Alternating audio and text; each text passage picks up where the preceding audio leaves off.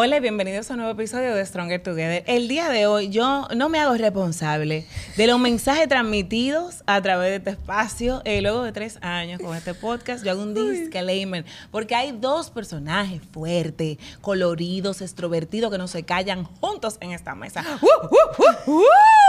un saludo a la gente que está oyendo en Spotify que no está entendiendo lo que está Exactamente, pero que vaya video para que goce, mi amor, y disfrute de tanto colágeno. Y tanta electricidad. Marola Guerrero, bienvenida a Stronger Together. Gracias. ahora sale el bumper que, uh, uh, estamos Stronger no, aquí Together. No hay, aquí no hay bumper, aquí lo que hay es esto. Los poros de uno. Yo te quiero cantar el bumpercito. No. Hazte una canción. No, no señores, miren, si hay que poner aquí orden, lamentablemente voy a tener que ser yo. Yes. Y eso nunca se había visto. Empieza, mi amor, que tengo esta boca como un tirapó, dispuesta para todo. Marola, ¿por qué tú hablas de amor propio? Y detalles. Tú que eres tan bella. Tú que eres tan bella cuando uno te ve, tú dices, ese mujerón. Cuenta, ¿por qué? Porque es sumamente necesario. Eh, y lo compruebo más ahora que nunca. Cuando yo empecé a hablar de amor propio y detalles, eh, no detalles, sino de amor, de amor propio y de tú valorarte fue hace ocho años con Yo Me Amo, cuando yo lanzo esta campaña, que todo el mundo me dijo que yo sí estaba loca, que yo lo que estaba era apoyando la obesidad, que me fuera para mi casa a rebajar y que me callara mi boca. Y en ese gracias República Dominicana. Sí, gracias República Dominicana por no entender el body positive, que ahora sí lo entiendes y ahora aplaudes el body positive aquí y afuera del país. Y en ese momento em, yo lo hacía desde una Mariel que estaba en sobrepeso, eh, visiblemente en sobrepeso y muy harta de todo el ruido a mi alrededor que me decía, ponte a rebajar, que cuando tú rebajes que tú vas a conseguir el éxito. Que, eh, óyeme, con esa 10 libritas de más que tú tienes, mira, cuando tú la rebajes, que tú vas, tú vas, tu carrera va a explotar. No, no, no, no, no. Eh, y eso era estando en televisión. Em, Señores, porque es cierto, Marola Guerrero es comunicadora desde hace muchos años y fundadora de Yo Me Amo. También eh, ahora va a, lanzar su primera conferencia. Todo eso lo vamos a hablar, pero entramos tan en tema de una vez. No, pero empezamos rápido y furioso, que eso es lo importante. Eso, eso en, ese ámbito. En ese ámbito de la televisión, donde yo trabajaba en televisión en vivo, producía un programa eh, que era grabado que se llamaba Vacaciones CTN, que en ese momento yo hubiese existido red y yo hubiese sido la verdadera travel blogger, porque yo anduve el país completo. Gracias. Y yo eh, tenía eso, o sea, estaba en radio, televisión en vivo y televisión grabada. Y yo constantemente subía y bajaba de peso frente a millones de televidentes. Cosas que le pueden pasar a una persona normal, pero como, como yo estaba en la palestra pública y estaba, ella era una figura pública, pues las críticas fueron increíbles. Entonces yo me yo viví toda esa experiencia de adelgazar y rebajar frente a miles de millones de televidentes y recibir una crítica diaria en vivo en caliente a través de las redes sociales. Cosas como gorda, salte del programa, mira a tus otras compañeras o eh, a ti te votaron, porque yo tenía una relación en ese momento con Albert Mena y todo el mundo era, a ti te votaron porque tú estabas gorda. Eh, o sea, se metían en mi vida de una manera tan fea que yo decía que no puede ser. Entonces, tú, contestando tu pregunta, ¿por qué yo hablo de amor propio? Porque es completamente necesario en una sociedad donde constantemente le están diciendo a la mujer, no, e, tú no eres suficiente así como tú estás. Pregunta, Mariel, porque te escucho y wow, no me imagino lo que es estar expuesta a, todo eso todos los días por año. Eso es el diablo prendido en candela. Exactamente, no me lo imagino. Los hombres reciben las mismas críticas y la misma dureza al cambiar su aspecto físico en televisión, en lo que tú hayas tenido la experiencia. Mira, yo quisiera hacer como una encuesta, un sondeo, una investigación a profundidad para yo tener datos puntuales y poder hablar más con propiedad. Pero en el momento en el que yo recibía todas esas críticas, habían otros comunicadores que estaban en sobrepeso y no eran criticados de esa manera. No le decían vete del programa. Vete del programa o tú vas a tener más talento cuando rebajes. Quizás, quizás pudieran recibir eh, el, gordito, el que sé yo qué, pero no ese ataque hacia su, valor y hacia su persona. O sea, que cuando, o sea, tú mereces crecer como comunicadora mujer mientras más socialmente buena tú te, o sea, buena físicamente, flaca. porque hay flaca, pero entonces hay que tener la nalga grande, la, la seno O tú estás bien así, pero siempre te falta algo. Ponte la teta, o arréglate los dientes, o ponte rubia, ponte extensiones. Y a mí me decían, wow, tú eres preciosa, Mariel, tú eres una de las más lindas, pero si tú rebajaras. Si tú rebajas. Eh, wow, qué preparada, mira. Eh, y yo recuerdo que uno de los días que yo más tenía como una conversación crítica, crítica conmigo misma fue cuando yo me vi eh, en la producción de Los Soberanos con mi hermano Tuto Guerrero, haciendo el, guion de contenidos, haciéndole el guion, o sea, de lo que hablaba el talento, de lo que salía de su boca, lo escribí yo. Y, varias cosas que pasaron en la alfombra roja fueron de, idea de Mariel haciendo el guion con mi hermano y la producción. Y, y yo me dije, wow, yo estoy aquí haciendo este guion para unos premios nacionales y yo me siento como una mierda. Wow. ¿Por qué? Porque estoy gorda. Porque no, no doy la talla, pero soy talentosa. Claro. Soy una de las más talentosas, pero no soy suficiente. Entonces, contestando tu pregunta de si los hombres reciben esa misma crítica, eh, Cavada era el conductor y Cavada nunca ha sido delgado, fit. con cuadritos. Claro pero es preparado y talentoso e inteligente. es, de fuera, es cubano y es lo máximo. Tuvimos a Freddy Verasgoico, que fue una gloria del país, y él tuvo el programa El Gordo de la Semana. ¿Tú te imaginarías la gorda de la semana? No, no. Never in the Nadie la va a tomar en serio a la gorda de la semana. Claro que no. O tiene que ser una comediante que se meta todo el mundo en un bolsillo. Porque los gorditos dan, dan para dar risa. No para hacer eminencias, como lo logró ser Freddy, por ejemplo. Pero increíblemente, por ejemplo, cuando se operan figuras como Luis José Germán, el gordo, eh, y, ay Dios mío, eh, Pichardo, eh, Juan Carlos Pichardo, sí, yo veía los comentarios y las críticas de perdiste, perdiste el humor, te veías mejor gordito. O sea, que aunque no necesariamente tú ellos recibían la crítica estando gordos de que su talento estaba mermado o aplastado o, no iban a o no iban a llegar a nada porque estaban gordos, pero sí ellos mismos hablaban de, óyeme, qué difícil es tú rebajar y que te digan, tú perdiste tu gracia.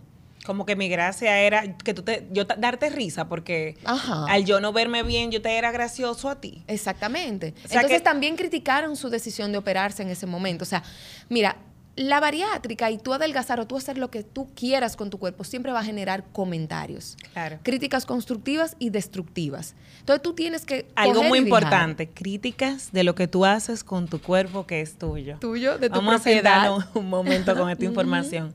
Mi cuerpo es mío. Exacto. Y ya y ya. o sea, por ejemplo, cuando yo engordo, no es tu problema. Exacto. Y yo tengo un espejo y tú no me lo tienes que decir. Si yo, tú me criticas porque estoy gorda. Pero entonces, si yo eh, rebajo, tú pones en duda de cómo rebajé. Exacto. Como que importa cómo yo haya rebajado. No, y que no tiene validez porque, como si tú te hiciste una cirugía bariátrica o, te fuiste por, el lado más fácil, que todo el que dice que la cirugía es el lado más fácil o Te invito. A eh, no, no, no. Es que no sabe de lo que está hablando y nunca en su vida, o sea, va a experimentar eso. Claro. Tú, tú tienes que experimentar eso para tú darte cuenta que es una de las, de las, de, no, no del lado más fácil, sino que es una decisión que cambia tu vida por completo tu relación con la comida. que tiene un riesgo. Que tiene un riesgo. Y que da miedo. Y que da miedo no solamente a tu salud, porque cada proceso tiene su tema de salud, sino también a las consecuencias por tu sentirte culpable si te pasa algo que te puede pasar en un parto, a las críticas de la gente que tú tienes cercana. Señores, ninguna decisión es fácil. Y cada vez que una persona adulta está tomando una decisión con su dinero, su tiempo y su cuerpo, la está tomando, y sobre todo mientras más difícil y más cara de la decisión porque lo necesita y lo quiere y ya. Por eso usted no está en el cuerpo de nadie para opinar sobre la realidad de nadie. Ni en la trayectoria, ni de lo que pasó. Mira, mucha gente obviamente criticó mi decisión de la bariátrica. ¿Cuándo pasa esto? Cuéntame. Esto pasa eh, cuatro o cinco años después de yo lanzar Yo Me Amo. Yo lanzo Yo Me Amo en 2014, yo me opero en 2018. Entonces, ¿cómo tú me dices que me ame como yo soy si tú te operaste? Ok yo siempre, mira, mi, satisfacción más grande y por lo cual yo me sentí muy, muy en paz al haber tomado la decisión de la bariátrica es porque un día, antes de yo eh, decidir operarme, tuve una conversación con mi mamá y mis terapeutas y todo, porque no fue una decisión que yo dije, uff, me siento gorda y acomplejada, me voy a operar y ya. Y me metí al quirófano y para la mierda todo el mundo. O sea, no fue así. La gente lo que pasa es que dijo, ah, Mariel vino gorda, dijo que se amaba y después a los dos días se operó. No, no vieron el trayecto de los cinco años y tampoco vieron los 20 años detrás que yo venía luchando con el peso, con la autoestima, con el amor propio y con todo. Porque somos seres humanos en construcción. No es que yo hablo de amor propio ahora y digo, uff, soy la gurú, soy una montra y, oye, me llegué a la cúspide del amor propio, o sea, me amo siempre. Y por eso no puedo, para yo llevar un mensaje, no puedo ser humana ni cometer ningún, nada, ningún aprendizaje. La bariátrica llega, bueno, y tuve una conversación con mi mamá, porque vamos por parte, ¿verdad? Tuve una conversación con mi mamá donde me, me hizo sentir muy en paz porque yo le decía, mami, yo empecé Yo Me Amo estando en sobrepeso, teniendo que rebajar algunas 30 o 40 libras. Estoy ahora en obesidad tipo 1. Engordé 40 libras más. Tengo 80 libras por encima de mi peso, que es el que yo reconozco como saludable y el que me siento cómoda. Estando en Yo Me Amo, en obesidad tipo 1, yo aprendí a amar a la Mariel gorda porque yo nunca había estado en ese peso. Era algo nuevo para mí. Y aunque aprendí a amar y aceptar esa, e, eso que yo estaba pasando en ese momento, que era muy difícil, porque yo estaba lidiando con que o mi mamá se moría o se moría. O sea, yo duré los dos años que, ya mi, mi, mamá duró, sus últimos años, sin ir al gimnasio, sin estar a dieta, comiéndome el mundo por delante y a veces no comiendo nada y llegando a la noche a hartarme lo que sea. Y ahí quiero hacer un stop, Mari, porque vemos el, luchar con el peso, sobre todo las mujeres que lidiamos con mucho tema hormonal, con partos, y nuestro cuerpo pasa por menopausia, por muchas cosas que eh, eh, son únicas. Nosotros entendemos que que cualquier lucha con el peso la obesidad es culpa mía. Que yo me senté todos los días con un con una caja de, de, de, pizza y con y me lo gané. Nosotros no entendemos, señores, primero, eh, qué está pasando en la vida de una persona y al, aquello, de qué yo me puedo agarrar. Yo me puedo agarrar de la droga también, tú sabes. Y también me van a juzgar y va a decir que yo soy una, una, escoria de la sociedad y no van a entender que soy una persona que está buscando agarrarse de algo para sobrevivir, porque al final del día verla, vernos con compasión, que es algo que le tenemos mucho miedo, es entender que nadie quiere ser drogadicto que nadie quiere ser obeso, que nadie quiere, y ojo, hay pesos que manejamos que tampoco nadie, tú, tú, puedes tener cero interés, estar saludable, estar en forma y tener cero interés de bajar de ese peso. Exactamente. O sea que no tiene que, tú puedes estar mucho más saludable que yo, teniendo un índice tal vez de grasa o de peso mucho más grande que el mío, o sea, es otro tema. Pero en el caso de como tú dices, o en el caso incluso mío, que en los últimos cuatro años he lidiado con mi peso, en tener más peso en el que yo me siento cómoda pero que entonces yo viví toda una vida en mi niñez y adolescencia de bullying porque yo era demasiado flaca. Y yo no gustaba en el colegio, yo no gustaba, yo nunca iba a gustar porque yo eh, no tenía nalgas, no tenía senos, no tenía de dónde agarrar. Entonces yo viví toda mi niñez con todos los comentarios sobre mi cuerpo de ser demasiado flaca. De que incluso un día me dijeron, si tú quieres ser dama de una boda de una vecina que yo adoraba, tú tenés que engordar. Y yo ese día me senté a comer para engordar. O sea, como tú haciendo comentarios del cuerpo de alguien, tú puedes marcarle. Entonces, luego de que yo me pasé mi vida, donde cada vez que alguien me veía durante toda mi vida, ay, por fin tú estás más gordita, ay, pero tú estás más bonita, que estás más gordita, que estás más gordita, que estás más gordita. Toda mi vida, de repente llego a los 30 años edad, diferentes etapas, estrés de negocio, metabolismo. porque me da mi gana también, porque no tengo que justificarlo. Comienzo a experimentar un, ay, está un chingordita. Ay, está gordita. Mira, está gordita. Te va a dañar. Te va a dañar, te está dañando. Entonces yo decía, wow, yo siempre fui muy flaca y ahora de repente estoy muy gordita. Entonces hay que estar en un punto perfecto de la vida, a, pesar de todos los factores genéticos, de salud, de circunstancias, de vida, de etapas, de maternidad, muchas, o sea, muchas mujeres. Y a pesar de todo lo que pasa en la vida y de que lo whatever, porque 10 libras más o menos no indican tu salud, por ejemplo, como en mi caso. Yo estoy más saludable hoy que cuando yo estaba tal vez en un peso ideal de flaca, porque me hidrato, porque voy al gimnasio, porque se come rico, bien, saludable. No me harto Porque estás mejor emocionalmente, mentalmente, Yo estoy porque más tú eres un ser integral. Exacto. Entonces, que escucharte, detenernos un momento a entender en el momento donde yo gano, donde Mariel gana, la mayor cantidad de peso que ella había experimentado ganar, ella estaba lidiando con la pérdida en vida de su mamá. Exactamente. Y ella estaba, evidentemente no tenía ni la energía, ni el deseo por la lógica de cualquier terapeuta que nos está escuchando o persona que tiene un poco de psicoeducación, de entender, yo no tengo ganas ni de vivir Me imagino, porque de verdad que ni siquiera me lo imagino, pasa por una situación así. Menos yo voy a tener ganas de ir al gimnasio, de estar a dieta y de, tal vez lo único que me, está manteniendo cuerda en este momento es yo como un hamburger, loco. O sea, de verdad, o como una pizza. O no comer porque estoy deprimida y no quiero ni siquiera comer. y, y, cuando nosotros entendemos que nosotros no sabemos las cosas por las cuales la gente está pasando, nosotros vamos a entender la importancia de nosotros callarnos la boca y no opinar. Mira, tú lo dices y yo me, vuelven todas las emociones porque eran conversaciones profundas que yo tenía con mi mamá, porque obviamente cada madre se preocupa por su hija.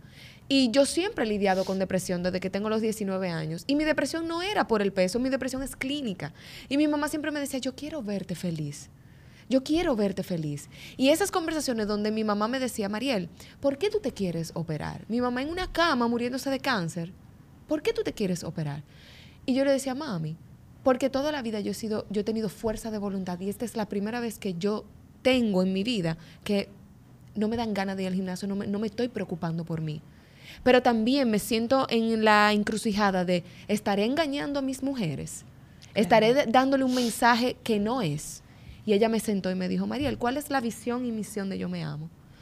No, mami, buscar la salud de manera objetiva y no compararte con nadie, olvidarte de todo lo que todo el mundo dice alrededor y enfocarte en ti, amarte tú primero, en el estado que tú estés, y después buscar tu salud de manera objetiva. Y ella me dijo, pues eso es lo que tú estás haciendo. Tú estás amándote en el lugar donde tú estás, en obesidad tipo 1, quieres buscar una herramienta para mejorar tu salud, porque ya tu amor propio tú lo estás trabajando, entonces vas a buscar tu salud de manera objetiva, porque no es que tú te quieras operar para parecerte a, a, fulana de tal, es que tú quieres recuperar tu salud. Entonces tú no estás engañando a nadie, mija, porque tú también lo vas a decir públicamente, porque nosotros somos una familia de hablar con la verdad siempre.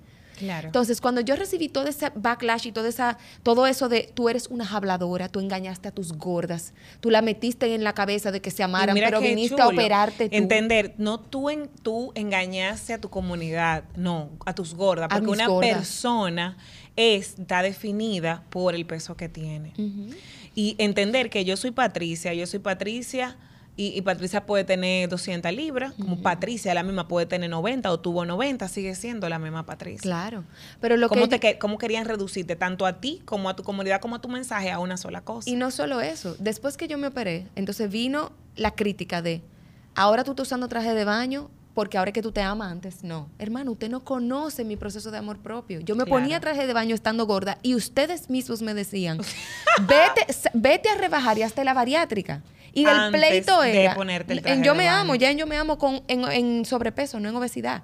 Yo hice una campaña, dentro de Yo Me Amo, yo hice un movimiento que se llamaba Póntelo sin complejo, que fue un evento para motivar a todas las mujeres de todas las tallas, porque yo no sé de dónde que se pierde el mensaje.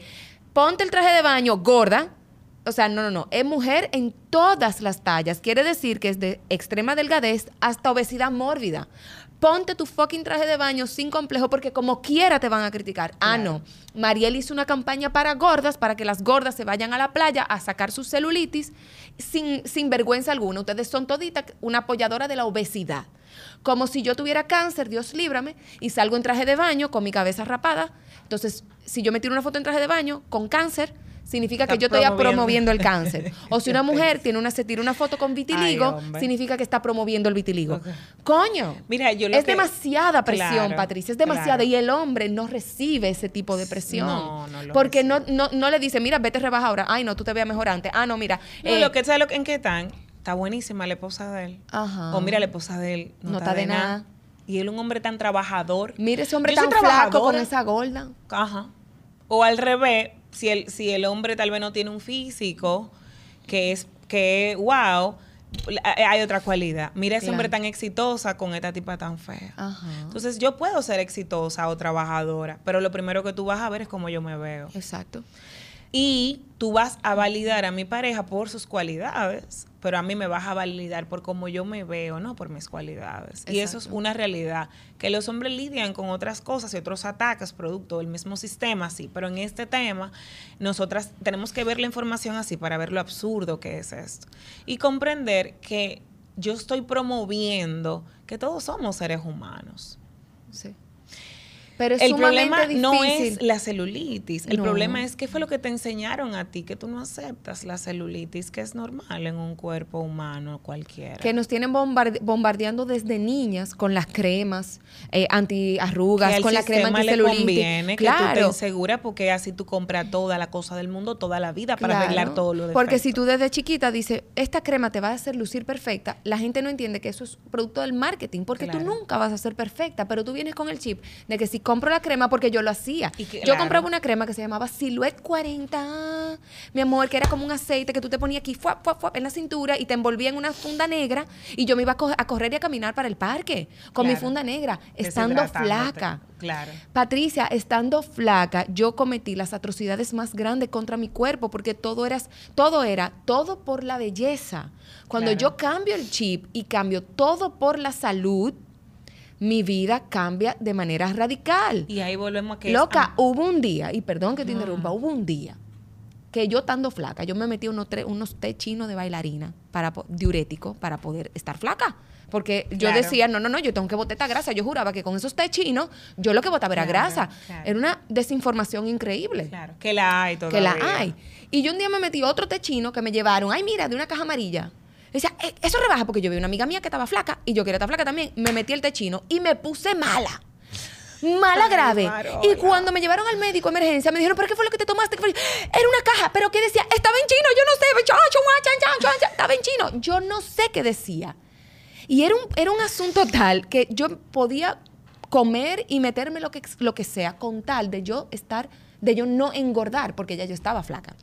Yo quería esas últimas cinco libros obligados. Esas últimas diez libros obligados. No engordar o si estoy gorda, rebajar. Y una vida reducida. La vida era, no puedo engordar porque si engordo, soy fea, soy fracasada, no voy a gustar, no voy a querer, porque yo vengo, yo puse hoy un reel para promocionar mi charla, que vengo pronto a promocionarla aquí que yo decía, mis hermanos me gritaban en una esquina, ¡gorda plata! Y cuando jugaban conmigo me decían, vamos a jugar a la lucha libre. Tú eres Yokozuna. Y Yokozuna era un hombre de la WWF, de la, de la, del mundo ese del wrestling, de la lucha libre, que pesaba 300 libras. Y cuando a mí me decían Yokozuna, yo quería llorar amargamente. ¿Por qué? Porque mi sueño era ser modelo. Y después que viene Selena, muere Selena, y yo eh, me, me, imaginaba con ese micrófono cantando biri biri bom bom, y mis hermanos me decían, en una esquina. Y yo y en mi casa había un pasillo largo que mi mamá me, cuando me compraba ropa me decía, Mariel, modélame, porque a ella le encantaba que yo modelara. Y yo tenía una pasarela en ese momento muy bonita y ella me ponía a modelar. Y cuando yo modelaba, mi hermano me decía, mmm, ella la vaca, mmm. Entonces yo me crié con una fobia a la palabra gorda. Que a donde yo oyera la palabra gorda, para mí era sinónimo de no, no, no, no, no, no, no. Y yo duraba cuatro horas en un gimnasio. Cogía la clase de spinning, después la clase de kickboxing, después hacía pesa y lo que sea que fuera, vamos a abdominales, 200 abdominales, vamos arriba. Cuatro horas en un gimnasio. Y yo estaba, yo era 90, 60, 90. Modelo de John Casablanca, profesora de pasarela y, y me cogían para todos los desfiles de moda. Y yo estaba flaca, estaba saludable. No porque mi mente no estaba saludable.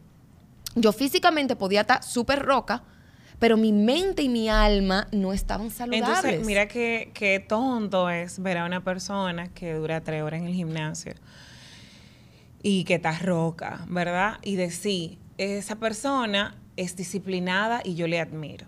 Y ver a una persona que se le nota físicamente que tal vez o que tú la conoces y tú dices, bueno, esta persona tiene ahora 20 libras más de lo que siempre tuvo, vamos a decir.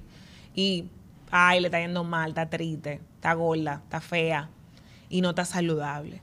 y, y, y tú dices, ¿cuál, tú no sabes cuál es el estado de salud ni de salud mental de nadie nunca, no importa cómo se vea. Porque, y ahí eh, tiene el regalo de, de, lo que yo puedo decirte, que mi takeaway de conocer, de conocer tu historia, de por qué tú puedes decir que Mariel puede hablar de amor propio, aun cuando ella se hizo una bariátrica. Que es una estupidez, pero ok. Porque amarte a ti mismo, o sea, el amarte a ti mismo, no quiere decir yo me amo, por ende yo nunca voy a buscar nada mejor para mí. Eso es una cosa. Yo, como yo me amo, yo no voy a terapia. Y como yo me amo, yo no voy a mejorar como persona en Soy ningún perfecta aspecto. En todo ya. No, amarme es que yo acepto con mis defectos, con mis virtudes, puedo ser feliz como estoy. No estoy esperando el futuro. No estoy esperando, ya cuando yo tenga 10 mil pesos más, yo voy a estar bien o yo voy a ser válida. Me valido mientras quiero lo mejor para mí. Esa es la interpretación que yo le doy. Y lo más importante es, tú puedes hacer lo que sea que no le haga daño a nadie y lo importante no es lo que tú haces, sino desde dónde tú lo haces. Tú puedes estar yendo al gimnasio todos los días y tú puedes decir, wow, qué admirable. Y si tú estás yendo al gimnasio desde, como he tenido incluso otras invitadas que lo han comentado, el control, la, el no quiero, no me siento bien, no me acepto, no me, no me, no me permito, desde, desde la, la la falta de sanidad mental y de paz y de no es que tú te sientes rica y como yo salgo del gimnasio ahora mismo y me siento tan ay qué rica con energía. No sé no me he pesado en años no sé cuánto peso no sé cuánto he perdido no me mido las medidas pero me siento tan llena de endorfina y tan feliz y tan fuerte. Y tan libre. Y, y libre. Y bonita al mismo tiempo porque es lo que despido. Pero entonces cuando ir al gimnasio no es nada sin, evaluar desde dónde yo voy. Asimismo, hago una bariátrica desde dónde me la estoy haciendo.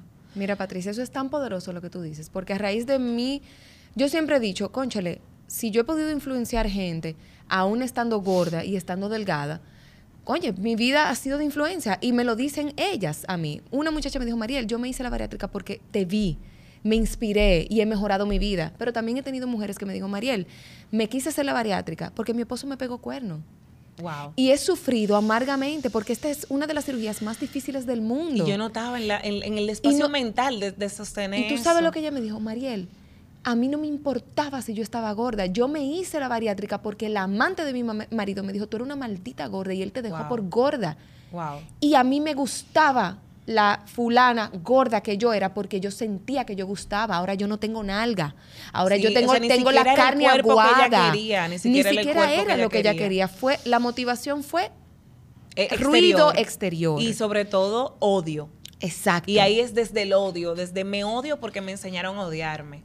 O me odio porque ahora mismo me han, me han dicho que, que en mi momento de sufrimiento yo me lo merezco porque yo estoy en X peso o me veo de X forma. Y en ese momento yo no, yo no me amo, o sea que yo me odio. Exactamente. Y desde ahí ir al gimnasio, hacerme la bariátrica, incluso hasta, hasta, trabajar. Ay, voy a hacer una empresa para demostrarle a la gente que yo, voy a hacer una conferencia para demostrarle a fulana que yo o a fulano que yo. Exacto. Nunca va a salir bien. Son lecciones. Ahora, al final del día, señores son lecciones individuales de la persona que está tomando decisiones con su vida. Tampoco nos va a justificar que nadie esté hablando o dejando un comentario en redes sociales o mandando un DM o haciendo un screenshot para mandarle un grupo de WhatsApp donde esa persona no esté. Nada, lo de lo que el otro esté haciendo con su vida, usted lo considere bien o mal, le tengo la, la, penosa noticia de que le da a usted derecho a estar opinando de la vida del otro. Si tú lo haces en tu día a día, tú mandas la foto al grupo de WhatsApp tú te ríes de una, de una jeva u otra, porque tú consideras que se lo merece. Así somos, ¿verdad? Entiende que no pasa nada, es algo humano, pero eso está diciendo algo de ti, no de esa persona. Porque tal vez tú estás buscando una forma de vincularte a través del chisme. Porque te da satisfacción o te trae alegría en el día a día criticar a otra persona. Es una foto muy dura de ver. Porque lo haces con tanta ligereza y cuando tú recibes para atrás un comment, en respuesta a ese comment negativo, tú te ofendes. Claro. Y ahí está el tema. Yo no quiero abrir mi red, aunque tal vez yo quiera hacer eh, algún proyecto porque tengo miedo a que me juzguen, tengo miedo a que me maltraten y yo siempre le hago la, la, pregunta a la gente. ¿Tú en redes sociales sueles o has, has, tenido algún momento de dejar comentarios de negativos, de burlarte de la gente, de ese screenshot y mandarlo y burlarte y juzgar? No me respondas. Porque si lo has hecho, tal vez estás juzgando por esa condición y tienes miedo de que la gente te juzgue con la dureza que tú juzgas. Lo primero que tenemos que comenzar a hacer es como un poquito de terapia, de limpieza de nuestro corazón, para decir, conchale, con amorcito, porque hago estas cosas. Déjame comenzar a ver, a desaprender con paciencia, para yo después darme cuenta que allá afuera hay gente también que es buena, que a quien yo puedo inspirar, a quien yo puedo apoyar, quien también va a tener una retroalimentación positiva para mí y que no todo en el mundo el juicio y el bullying y el ciberbullying. porque también hay cosas buenas, pero déjame yo de verdad dejar de ser parte de la mala y luego no quiere que me pase a mí. Exactamente. Porque es que yo, yo, yo voy a construir más o menos, más o menos el mundo y, que, yo quiero, en el que yo quiero vivir. Sobre todo si tú tienes un versículo en tu bio y si tú dices que eres hija de Dios del ministerio tal y está escribiéndome a mí o a quien sea, mucho veneno. Váyase a Santiago y lea la lengua viperina. Gracias. Santiago está en la Biblia. ¿Ok? Antes de Apocalipsis. ¿qué pasa cuando muere tu mami? Se me murió todo. Se me fue todo. Todo, Patricia. Se me fue un pedazo del alma se me fue un pedazo de la vida, se me fue mi soporte, eh, mi columna vertebral, la que me salvaba de la depresión cuando yo estaba en crisis, la que se quedaba en la puerta, tocándome la puerta porque yo se le trayaba en la cara y le decía, yo no quiero verte a ti ni a ver a nadie, no, no quiero hablar con nadie, no quiero que me jodan, no quiero que me hablen. Mi salvadora. Esa, o sea, era una tipa demasiado guapera. la tipa era demasiado cool. Y aparte de ser mi salvador, era mi mayor cheerleader, mi porrista. Por eso decía que tú fuiste una gran inspiración para yo sacar amor propio en todas las tallas. Porque mi miedo era, no si me iban a criticar, no si iban a decir, ahí viene Mariela otra vez hablando de goldura y de detalle y de vaina.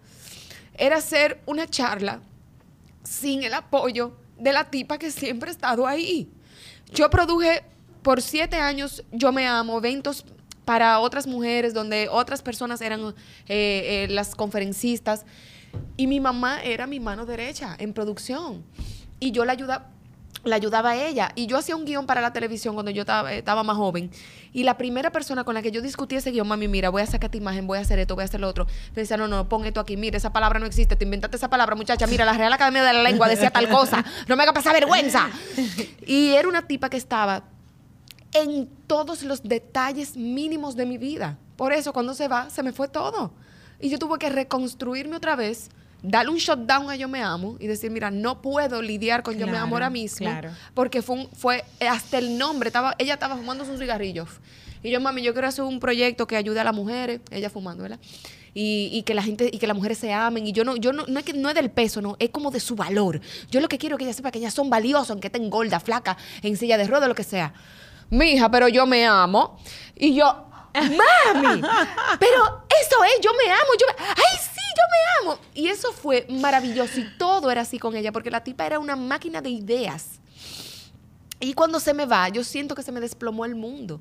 Y conectando con lo que te decía de hacer amor propio en todas las tallas, yo, yo haciéndome las preguntas difíciles, porque ahora me ha cogido con eso, hazte las preguntas difíciles. Vamos a hacer una pregunta difícil, ¿Por qué es que tú no quieres sacar la, charla?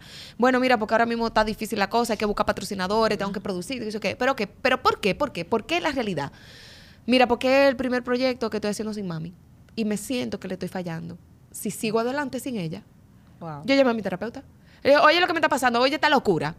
Siento que si hago este proyecto sin mi mamá, que le estoy fallando. Me dijo, María, lealtad invisible. Ven, vamos a trabajar. Ah, ok, voy para allá. Porque es... Y al final, yo creo que, que, lo que quiere tu mami. Y al final, al final, lo que siempre ella ha querido, que me llamaba de todos los sitios que yo iba, de los pocos sitios, porque la depresión me tenía tan hundida que yo no salía para ningún lado. Cuando yo lograba salir, ella me llamaba cada cinco minutos, eh, ¿estás feliz? Y yo, sí, mami, estoy feliz. ¿Estás sonriendo? ¿Comiste algo? ¿Viste? ¿Estás feliz, sí o no? Mami, sí, estoy feliz. Del 1 al 10. Y yo, mami, 12. ok, bye.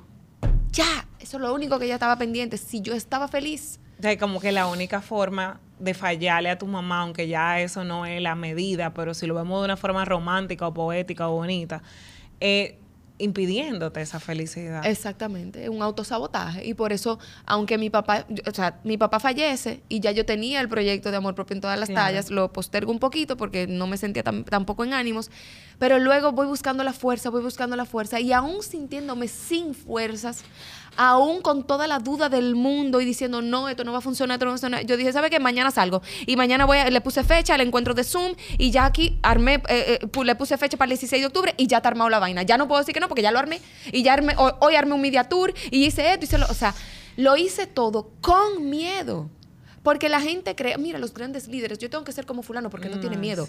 O yo, Y por eso yo me amo, es, sigue siendo poderoso. El, el, gran líder que no tiene miedo a un psicópata. Pues claro. Por eso es que yo me amo, sigue siendo tan poderoso, porque es recordarte tu valor y tu capacidad, aunque tú no la sientas y no tiene que ver con talla.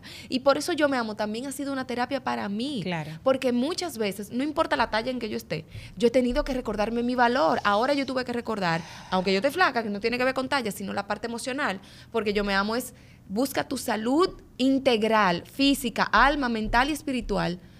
Sí, o sea, de manera objetiva.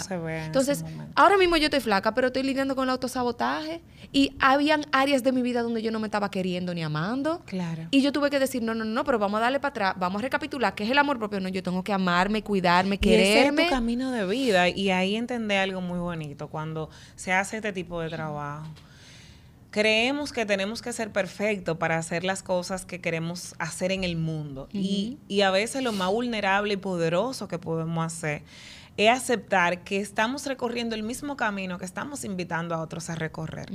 Y que tal vez Mariel va a lidiar toda su vida con amarse de una forma u otra, un aspecto u otro. Y mientras lo hace, va a buscar las mismas herramientas que a ella le han funcionado, informaciones, esa misión del día a día, compartirla con otras mujeres que tal vez no tienen ese enfoque porque no tienen ese propósito, pero lo necesitan tanto como tú.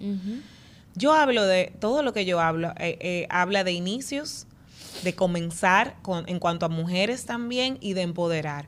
Marca personal es una mujer que se atreve a salir allá afuera, a comenzar a hacer algo para obtener independencia y poder económico, para obtener oportunidad de vivir su potencial y su mejor vida, que no fue lo que cuando yo era pequeña en mi círculo de vida, años, circunstancias, país, me decían que yo debía de hacer como mujer. Lo que yo veía, consumía, escuchaba, era que yo iba a servirle a los hombres, a ser la esposa de alguien, la mamá de alguien, y a limpiar en mi casa y a ser una persona servil, porque eso me iba a hacer una gran mujer nadie estaba apostando o yo no estaba viendo ejemplos por mis circunstancias de ninguna mujer trabajando, haciendo su propio dinero, echando para adelante en otras áreas independientes.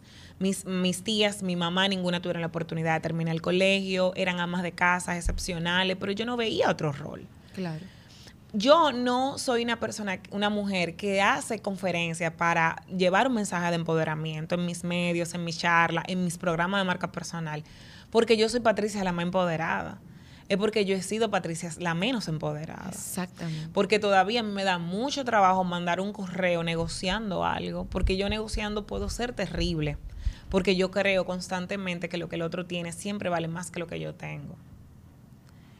Y cuando yo voy a negociar, es muy posible que yo te dé todo y tú simplemente me tengas que decir que sí y que yo siempre quiera darte de más o salir perdiendo un chin para sentirme que es justo porque di más. Claro. Yo no soy Patricia la mujer que no le tiene miedo y va a ser un inicio. Yo pienso, ay, mira, pero conchale, si comienzo esto, entonces mm, dejo esto y van a decir que yo y pierdo validación. Todas las cosas con las que las mujeres que yo apoyo lidian, yo lidio. Exactamente.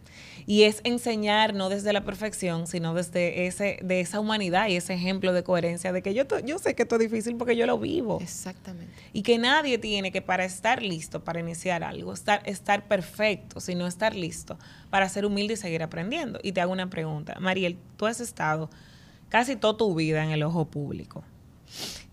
¿Tú has cometido errores que la gente ha visto públicamente? Eh, no. O sea, quizá una mala actitud en algún momento. pero por ejemplo, algo que tú digas, mira, que yo más madura no hubiese hecho eso.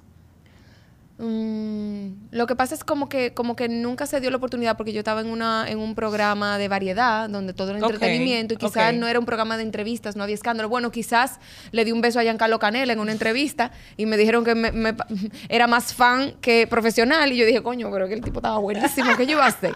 Ay, Dios. Tú eres la misma Mariel Marola de hace cinco años. Imposible. De cuando estabas en la televisión. ¿Qué tú le dirías a la Marola que estaba en la televisión hoy? Cómo estaba ella en ese momento y qué tú le dirías hoy, qué consejo tú le tienes a ella hoy. Mira, la Marola que estaba en, televisión, em, yo siempre he sido, mi esencia siempre ha sido la misma, mucho humor y soy una niña como si estuviera en Disney. Pero la Mariel que estaba en televisión estaba oyendo mucho ruido de afuera y no estaba escuchando su voz no estaba escuchando, tenía una lucha entre lo que escuchaba afuera y lo que lo que su voz le decía, porque mi intuición siempre ha sido muy, mi, mi voz intuitiva siempre ha hablado mucho y alto, pero llegó un momento en que se ensordeció por el ruido externo. Y yo a la Mariel de televisión le diría ahora, escúchate, enciérrate y escúchate y vuelve a tu esencia. Porque ¿qué es lo que pasa? También, la Mariel que estaba en televisión estaba deprimida, porque yo siempre he lidiado con depresión desde los 19 no lo sabía, años. Tal vez. No, yo lo, sabía. Ah, desde los 19. Yo no lo aceptaba. Ah. Que son cosas muy diferentes. Exacto, porque también el amor propio es tu aceptar, no, no, no solamente físico, por eso yo hablo de salud mental.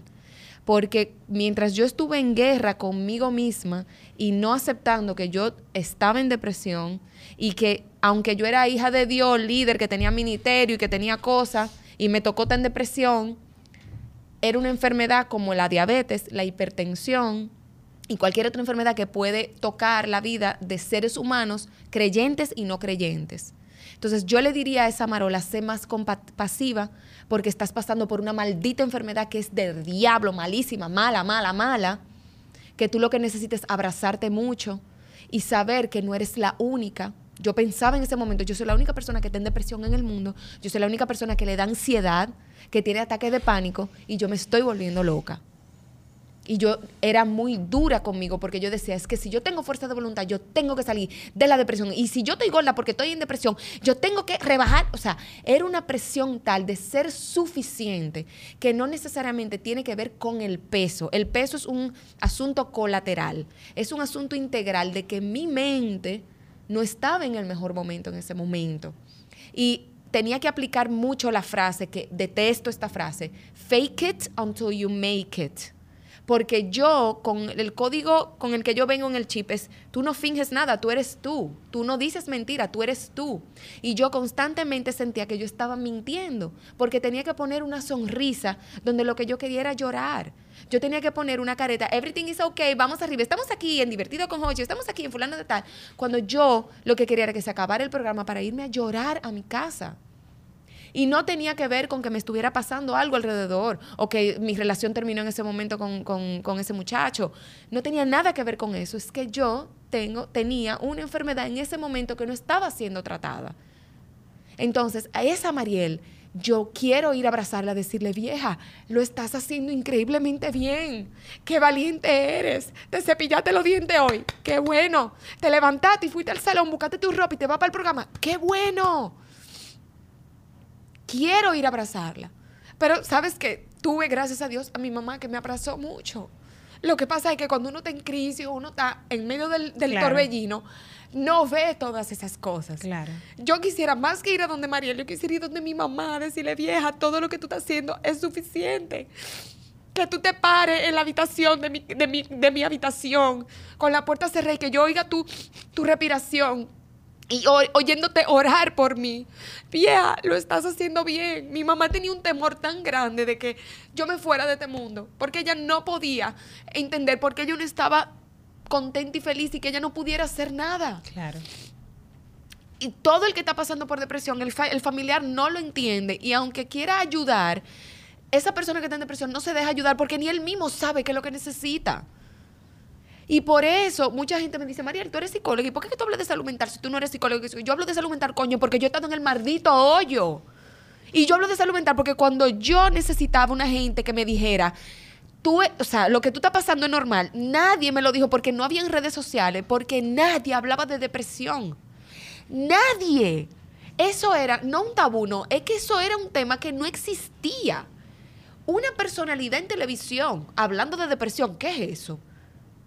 Una persona diciendo públicamente, no, mira, si yo le digo, eso era una vergüenza, eso era una vergüenza.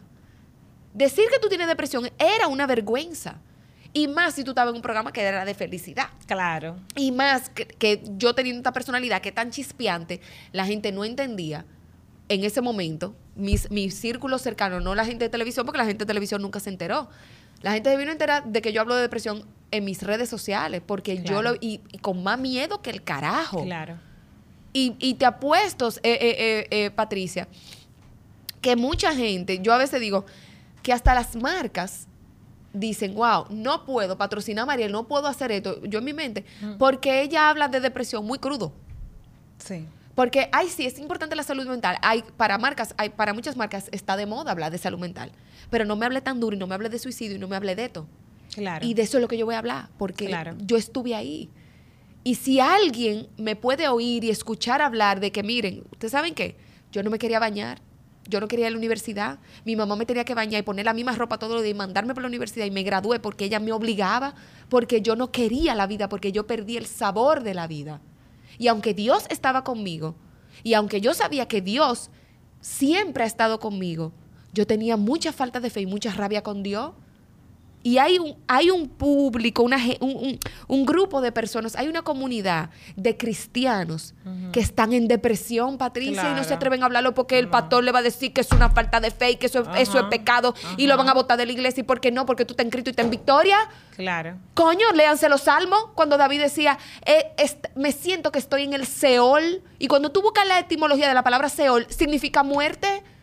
¿Por qué te abates, oh alma mía, y por qué te, por qué te ofuscas, por qué te eh, ay, ¿por qué te abates, oh alma mía? ¿Por qué te vaina dentro de mí? ¿Qué es un alma abatida? Un alma que no tiene sosiego, que no tiene paz, que no tiene tranquilidad. Y el rey David siendo perseguido por el rey Saúl, que, se lo quería lamber. Y el tipo corriendo, corriendo, corriendo. Y en medio de la alabanza te decía, oh, pastor, eh, eh, mi pastor, y nada me faltará. Tú eres mi pastor y nada me faltará. Pero el tipo estaba, era agonizando.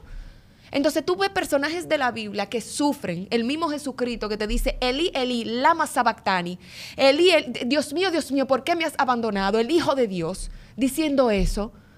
Entonces, coño, hay muchos cristianos que están sufriendo y que no pueden verbalizar sus emociones porque le dicen que eso es falta de fe, y yo quisiera saber, Señor Jesús, Dios mío, ven. Y dile a la gente que si cuando tú estás cogiendo quimioterapia te dicen que tú tienes falta de fe, que si tú te inyectas tu cosita de insulina, que si es falta de fe. Claro.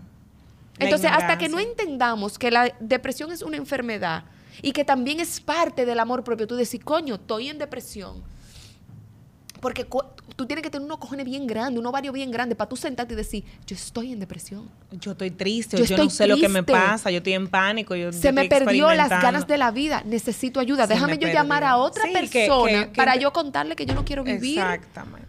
Y mira qué bueno, eh, creo, voy a hacer lo posible por sacar este episodio durante septiembre para terminar ahí el mes de la prevención. Perdón las malas palabras, pero yo... yo no, este, este, espacio es para adultos y muy genuino y auténtico, así que agradecemos tu autenticidad en cada segundo, en cada gótica de lo que tú nos has regalado hoy. Es muy fácil ir a un podcast o a cualquier medio a ser bella y perfecto y que la gente te quiere y te admira y diga y tú decir todas las cosas que tú tienes y lo bien que estás. Por eso yo agradezco inmensamente que la mayoría de gente que se sienta aquí, la mayoría de mujeres que nos acompañan, nos acompañan y nos dan algo genuino que no es glorioso. Exacto. Porque al final, señores, lo glorioso son como un 10% de nuestra vida, todo lo otro son nuestra lucha, nuestra historia, nuestra conversación interna, nuestro proceso súper difícil. Y, es sumamente... Eh, duro el, el, pertenecer a cualquier grupo que no te valida lo que tú estás pasando, lo que tú estás viviendo. Es terrible sea por la razón que sea. O sea, que gracias por eso. Hay un episodio justamente que, que justamente grabé sobre suicidio con Lauren, que es madrina de aquí, de este espacio, donde ella habla como ella también como cristiana tuvo que pasar por ese proceso y hoy educa de, sí, yo tengo una relación con Dios, pero yo también tengo que ir a terapia, yo también tengo que estar atenta a mi salud mental porque yo no estoy exenta a eso por eso. Y en todo este mes, eh, conchale, si este episodio te llega a cualquier cosa y te despierta cualquier no diga, ay, tal vez soy yo de chaucera, y aquí estoy yo llorando de, de chaucera, yo no tengo nada, a mí no me pasa nada, valídalo. Si te toca algo, escuchar a Mariel decir o a mí decir, te, no tengo ganas de nada. No es que yo no estoy vaga, yo, le, yo le llamaba a uno de los síntomas más grandes y más largos de mi depresión, yo le llamaba estoy vaga, porque eso era lo que me decía mi mamá, tú estás vaga, tú estás vaga, tú estás vaga. Vaga era yo no querer hacer nada, aunque yo hacía lo que tenía que hacer, pero yo no quería hacer nada, yo no me quería levantar, yo me, me daba muchos periodos y yo lo que hacía en ese momento, en lugar de preguntarme, ¿por qué yo no quiero hacer nada? Y como decía Katherine, que una terapeuta que estaba aquí, decía, nadie quiere estar mal. Claro, nadie quiere estar en depresión, nadie quiere no querer vivir o salir a la calle y dejar a sus amigos. Pon de tu parte. Hay una ah. terapeuta, la doctora Montero, que dice, no hay parte de qué poner. Wow. yo quiero poner de mi parte, pero no hay parte de poner, como tú decías el ejemplo ahorita. Pon de tu insulina, no hay insulina que poner. Por eso me la, me la pongo y por eso voy al médico. Entonces, si tú sientes cualquier cosa, a un momento de mandarle un mensajito a alguien muy seguro o segura para ti. Alguien que tú sepas que te va a validar y que te va a apoyar y que te va a escuchar y que no te va a juzgar y que no te va a exponer.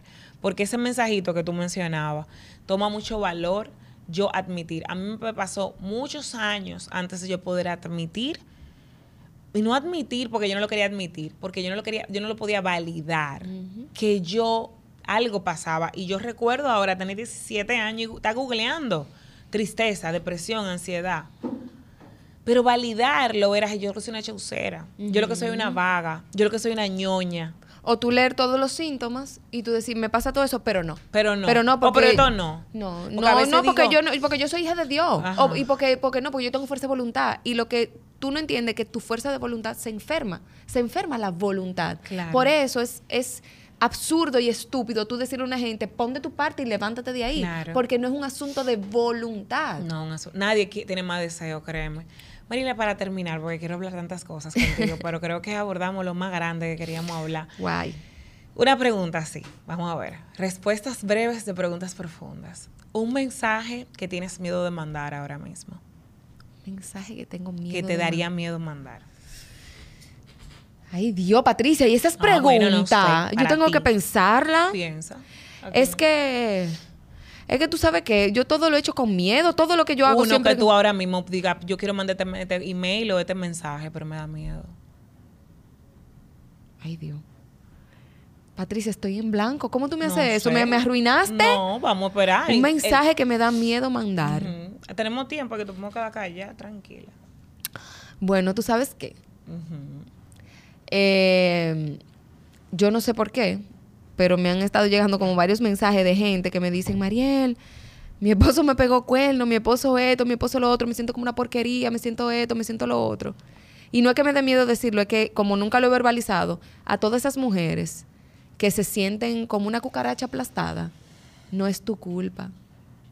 No es tu culpa que te hayan traicionado, no es tu culpa, no fuiste tú. O sea, tú no estás dañada, defectuosa y por eso te cambiaron. Por eso me da tanta rabia ver los mensajes de Shakira y de, y de cosas, porque, wow, siempre, aunque no es mi tema y nunca lo he, abordado, eh, a la mujer a la que le han sido infiel siempre se echa la culpa y dice... Es como me veo, es lo que no hice, es lo que no soy es lo que la otra persona es mejor que yo. Exactamente. Y entra en una especie de comparación y de autodestrucción de que si yo hubiese hecho tal cosa, y, eso no es así, traicionaron un pacto que hicieron contigo, pero eso no te quita tu valor. Y sobre todo, tú no puedes ser responsable de lo que hizo el otro, porque fue el otro que lo hizo. fue el otro que lo hizo, fue el otro que falló. Que, wow, sí, creo que todas, de una wow, u otra llegó el mensaje, o sea. Viste. Oh, Dios mío. Ahora, para que no te quejes de mí, un mensaje que te gustaría recibir. ¿A mí? Ajá. Que te encantaría que te llegaras. Puede ser así, sueña. Ay, Dios mío. Un mensaje que me encantaría recibir. Mariela, has sido contratada por Dove para llevar tu charla Amor Propio a todas las tallas, a toda Latinoamérica. Wow. Y te queremos porque no eres perfecta. Ay, qué Porque eres auténtica. Bueno, Dove o cualquier marca que haya por allá afuera, ese manifesting. Manifesting charlas y mensaje de amor propio real, de verdad, a toda Latinoamérica. Mariel, yo te adoro. Yo también, como la salchicha al pomodoro. Y como el cicote al pie. Te amo como el cicote al pie, mi amor. O sea, profundo, es profundo el amor. Gracias por venir a regalarnos historias de verdad momentos vulnerables de verdad, no sanos, no perfectos, no superados en proceso. Si este, si este episodio sale antes del 16 de octubre, te invito a mi charla Amor Propio en todas las tallas. Entra a mi Instagram, Marola Guerrero, que ahí está todos los detalles del lugar, precio, hora y cómo inscribirte y todo. Marola Guerrero, y ahí está todo. Amor Propio en todas las tallas. Producción hará todo lo posible porque el episodio salga antes del 16 de octubre. Si sale después del 16, te jodiste, mi amor, no va para parte. y no llegaron. Nunca llegaron. Para aprovechar un anuncio, recuerden que pueden apoyarnos en Patreon. Eh, van al link en la bio de Stronger Together Pod en Instagram o de Patricia Pena en Instagram. Le dan apoyar el podcast y eligen el, la cuestión que quieren. Entonces, espérate. El plan más grande, porque esto es muy duro. Exacto. Y aquí se viene a hablar de verdad y usted es muy bendecido con estos episodios. Así que ponga el plan de 500 dólares. Entonces, quiero aprovechar para decir que el episodio de hoy es patrocinado por la doctora Mabel Luciano de No Need to Cheat. Esta es una doctora y una profesional que yo admiro mucho, porque ella creó no solamente un método como médico, nutricionista, para contar macros y llevar una vida donde tú puedas comer rico dentro de esta forma de mantenerte en salud y mantener tu peso en control. Mira, qué coincidencia que tocó hoy. Sí. Que tocó hoy contigo y tu mensaje. Sino que ella eh, creó una aplicación sea, que ella hizo un emprendimiento tecnológico en salud, donde tú como oh. paciente tienes acceso a esta aplicación. Yo la he usado. Yo he vivido, yo aprendí, señores, cómo yo comía gracias al método de No Need to Cheat, porque la idea no es ponerte una meta loca de bajar de, de peso. Y lo que hablábamos no está enfocado en la belleza solamente, sino en la salud, sino que tú aprendas a comer, no a restringirte, sino a saber cómo comer mejor para tu salud, qué tu cuerpo necesita más, cómo tener energía, cómo sentirte satisfecha, cómo tal vez a veces no la pasamos comiendo carbohidratos y ni sabemos que nada más estamos comiendo carbohidratos y que no estamos comiendo proteína, por ejemplo, y que nos da hambre, hambre, hambre porque no estamos comiendo comida de verdad y de calidad y que realmente nos hace sentir satisfechos. Y bueno, pueden seguir a Mariela, la doctora Mabel Luz, perdón, Ahora Editation. Eh, pueden seguir a la doctora Mabel Luciano en No Need to Cheat. Y es No Need to Cheat porque dentro de tus macros tú puedes comer comidas deliciosas, bien hechas. Mabel te entrega un menú yo aprendí a cocinar también. Yo aprendí a hacer pizzas, a hacer quesadillas, con mejor distribución. Porque yo hacía una quesadilla con 700 libre queso y tres pues tu pollo. Entonces aprendí a hacer una quesadilla con quesito parmesano y mucho pollo o mucha eh, carne. Pero a mí no me han hecho nada. Mi amor, nada, Ni nada. me han invitado a comer de eso. De ya yo vi.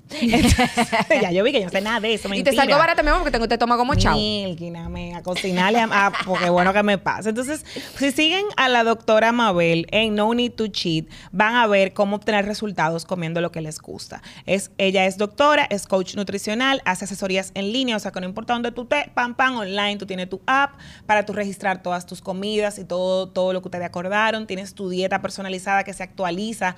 Señores, se actualiza por semana, no que usted va a estar comiendo lo mismo siempre. Yo lo uh. probé y obtení... ¿Y tú bajas una app? Eh? Ajá, tú bajas el app de No Need to Cheat. Y ahí ella te personaliza todo y tú vas registrando todo y no, o sea, de verdad es muy independiente, pero sobre todo, además de que te va a apoyar a generar resultados reales en tu peso y en tu salud, vas a aprender a comer y a cocinar mejor y a comprender mejor la nutrición, basado en tu salud, en cómo tú te sientes y cosas que no nos enseñaron nunca, como comer de verdad bien. Qué chula, esa es ella. Esa es ella. Qué les, linda. Eh, les recomiendo a Mabel. Ella también lo puede acompañar con planes de entrenamiento, si no me equivoco. Si algo ha cambiado, Mabel nos dejará saber. Gracias, Mabel, por apoyar el podcast. Gracias, No Need to Cheat, por ser uno de esos emprendimientos de mujeres dominicanas que apoyan estos espacios de empoderamiento femenino. Así que nos vemos. Espero que la hayamos pasado muy bien en la juntadera de Stronger Together Pod Patreon, porque todo va a salir mucho después de la juntadera, pero yo no he grabado ninguno porque estamos en el pasado todavía. Entonces, seguro que cuando ustedes oyeron esto, ya gozamos, pero no lo sabemos. Bye, mujeres y hombres de la comunidad de Stronger. Nos vemos en otro episodio.